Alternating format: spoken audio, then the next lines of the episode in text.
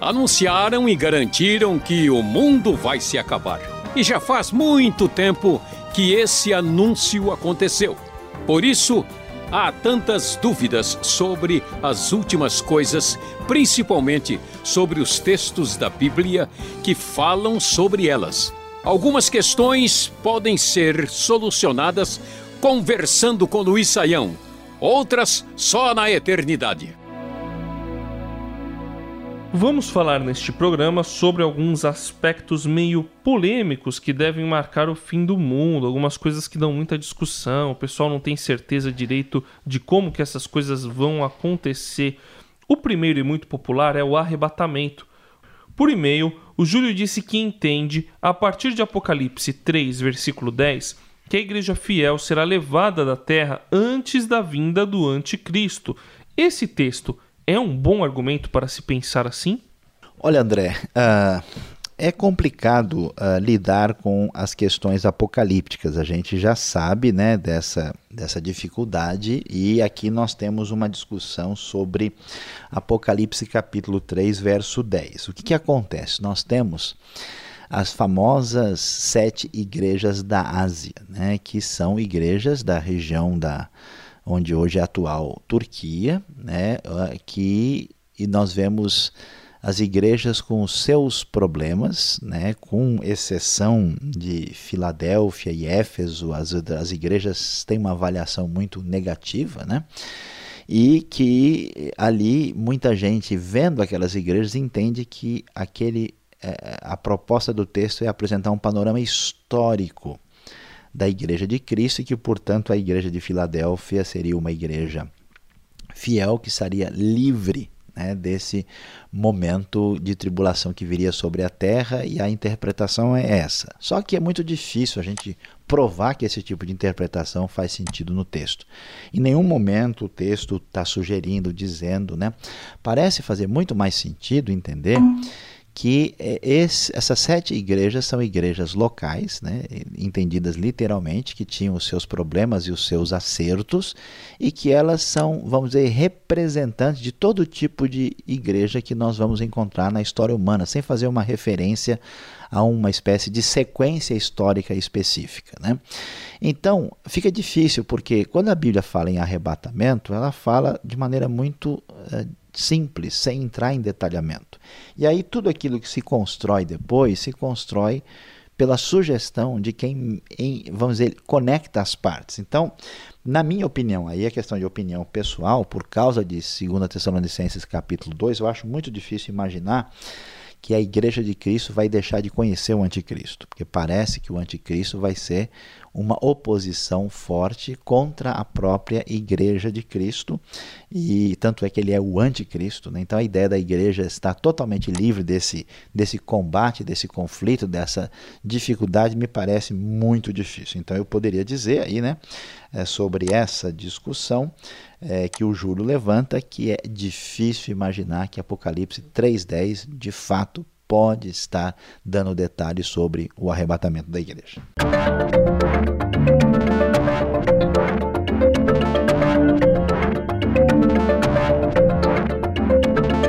Temos aqui uma pergunta do Padilha sobre o anticristo, que foi mencionado aqui pelo professor Saião. Segundo Apocalipse 13, 17, 14 e 11, entendemos que não se deve adorar o anticristo. Mas por que é abominável para Deus o uso de um sinal na testa ou na mão direita que permita comercializar durante o reinado do anticristo? Quer dizer, quem não tiver esse sinal não vai poder nem comer direito. Se esse sinal for imposto contra a vontade daquele que o recebe, então essa pessoa não tem culpa diante de Deus, não é verdade, professor? Algo que é obrigado, você não pode é, dizer que foi um pecado que a pessoa quis cometer. Pois é, André. Uh, dá para entender a dúvida e o questionamento do Padilha. Afinal de contas, né, se eu fui obrigado a fazer isso, que culpa eu tenho? Mas uh, o que a gente precisa entender é que a ideia que a Bíblia nos apresenta desse anticristo é, é a ideia de uma espécie de domínio, de reinado, à semelhança dos antigos imperadores romanos, é, que é de oposição a Cristo. E aí o que acontece? Nesse processo de oposição a Cristo, tudo dá a entender é que vai haver uma sugestão desse anticristo se colocar como divino e que vai exigir para si adoração.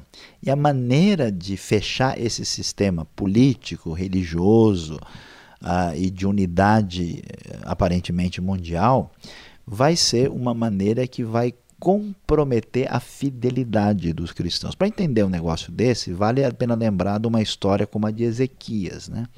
Você lê a história de Ezequias lá no Antigo Testamento, quando ele resolve enfrentar a Síria, né? o rei Senaqueribe.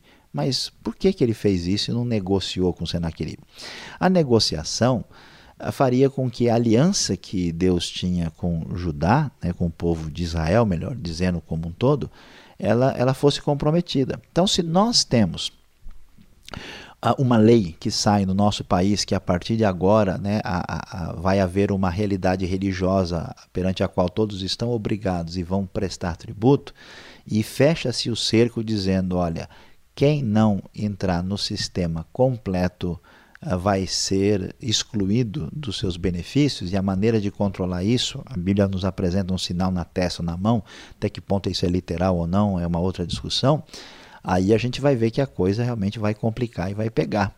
E aí eh, o que, que vai acontecer? A proposta que parece que nós podemos ler no texto bíblico é que esse reinado do anticristo vai fechar a coisa de tal maneira que vai dizer o seguinte: ou você se compromete com o anticristo, ou então você vai sofrer perseguição. E nesse sentido é que vai haver esse teste de fidelidade, porque as pessoas que por interesses passageiros e por abrir mão da sua fidelidade se deixarem vamos dizer, marcar pelo sistema ou dominar pelo sistema, uh, elas certamente estarão abrindo mão da sua relação uh, de fidelidade para com Deus, de sintonia com Cristo. E o que a gente tem que dizer, André, sério, é, vamos ver hoje, né? Quem já está nessa situação ou não. Se aparecer um negócio semelhante ao do anticristo, eu tenho a impressão que muita gente, vamos dizer, já foi e dificilmente é, abriria mão do seu conforto pessoal para uma fidelidade plena àquilo que o Evangelho nos apresenta. É para a gente pensar com seriedade sobre isso.